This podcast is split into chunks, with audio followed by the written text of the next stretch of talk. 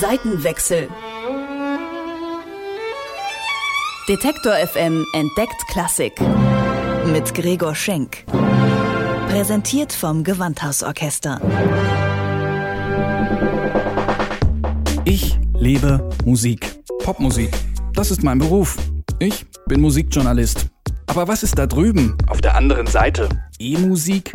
Hochkultur? Ist das wirklich so angestaubt, wie es klingt? Früher mussten die Leute ja auch zu irgendwas raven. Wie geht Klassik? Das will ich rausfinden. Deswegen gehe ich dahin, wo Klassik gelebt wird. Zum Gewandhausorchester. Zeit für einen Seitenwechsel.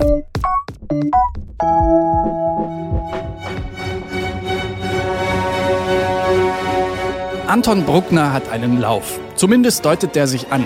Wir schreiben das Jahr 1884 und der österreichische Komponist feiert gerade seinen ersten richtig großen Erfolg. Die Uraufführung seiner siebten Sinfonie. Allerdings nicht in seiner Heimat, dem musikverliebten Wien, sondern im Gewandhaus zu Leipzig. Gewandhaus-Dramaturgin Ann-Kathrin Zimmermann. Das war so das erste Werk, was so richtig einen durchschlagenden Erfolg gehabt hat, was dann nachfolgend auch in München, in anderen großen Städten aufgeführt worden ist. Und da konnten dann auch die Wiener, die sich lange sehr, sehr schwer getan haben mit seinem Werk, irgendwie nicht mehr an Bruckner vorbei. Und er hatte sich mit der siebten mehr oder weniger international auch etabliert als Komponist. Und man hat ihn ernst genommen, nicht mehr nur als Kirchenmusiker und nur als Organist, sondern jetzt eben auch als Sinfoniker.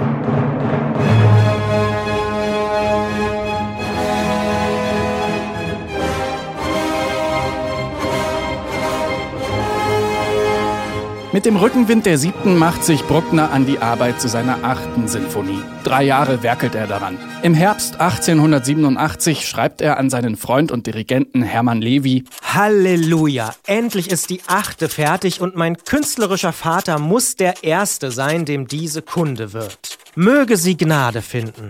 Sie findet keine Gnade. Levi gibt sich verhalten. Man müsse die Sinfonie nochmal gründlich überarbeiten und die anfängliche Euphorie Bruckners weicht Selbstzweifeln und Depressionen. Ein bekanntes Muster. Anderen vertraut er mehr als sich selber. Überhaupt ist schon ein komischer Kauz, dieser Bruckner. Mit seinen Marotten passt er gar nicht so recht ins Wiener Künstlerbild. Er muss schon eine schräge Figur gewesen sein und aufgefallen sein, gerade weil er sich anders verhalten hat als so die gebildeten anderen Musiker, hat sich auch nicht in deren Kreise bewegt, ist also nicht in die vornehmen Kaffeehäuser gegangen, sondern in die tiefsten Bierkeller vorgedrungen. Also er hat sich auch nie mit besonderer Belesenheit hervorgetan. Man hat sogar eher den Eindruck, dass er sich bewusst diesen anderen Künsten entzieht sondern einfach ganz frei sein möchte in seinem Musizieren. Vielleicht kommt man nur dann auf so ausgefallene Konzepte und Ideen, wenn man sich eben frei macht von dem, was von allen möglichen Seiten auf einen einströmt. Genau das gelingt Bruckner, als er die erste Fassung seiner neuen Sinfonie grundlegend überarbeitet. 1892 wird sie endlich uraufgeführt, und zwar dort, wo Bruckner am meisten polarisiert, in Wien.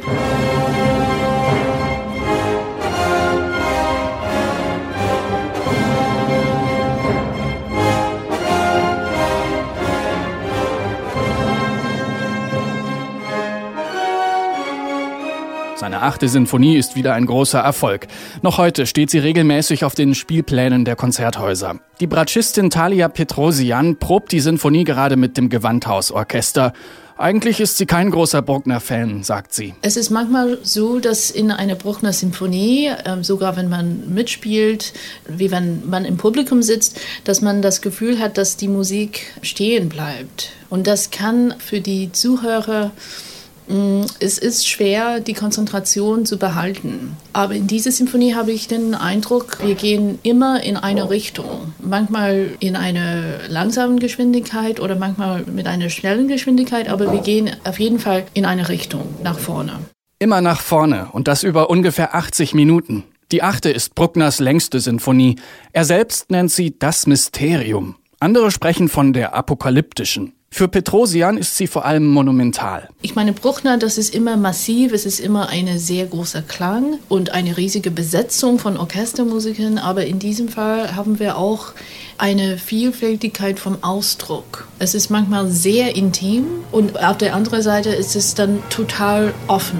Diese Vielfältigkeit im Ausdruck, ich glaube, das ist, was monumental in dieser Symphonie ist.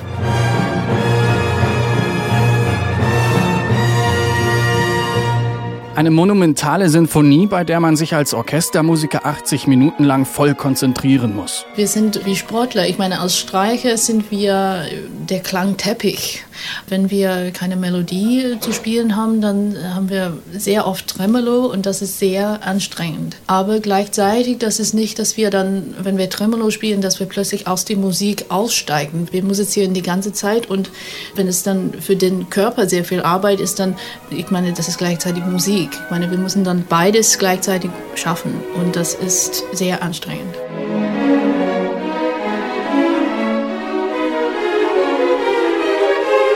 Anton Bruckner widmet seine achte Sinfonie Kaiser Franz Josef I. von Österreich. Die siebte wiederum ist dem bayerischen König Ludwig II. gewidmet. Auch hier lässt sich wieder ein Muster erkennen, sagt Gewandhaus-Dramaturgin Ann-Kathrin Zimmermann. Er ist demütig, glaube ich, gegenüber jedem, den er als Autorität auffasst. Das kann da Wagner sein, dem hat er ja auch eine Sinfonie gewidmet. Das sind vor allem aber auch die Herrschenden. Er war auch stolz auf alle Würdigungen, die er da von dieser Seite erfahren hat. Das ist ganz stolz, die Orden, die ihm verliehen werden, vor sich hergetragen und die Steigerung dessen, das ist ja quasi König Kaiser nur noch durch einen Schritt für ihn in seiner Denkweise steigerbar, war dann die neunte, die angeblich dem lieben Gott hätte gewidmet werden sollen. Dazu kommt es allerdings nicht mehr. Noch während der Arbeit an der neunten stirbt Anton Bruckner. Und so ist die achte Sinfonie seine letzte, seine längste. Und, ob nun verklärt oder irgendwie wahr, das Mysterium.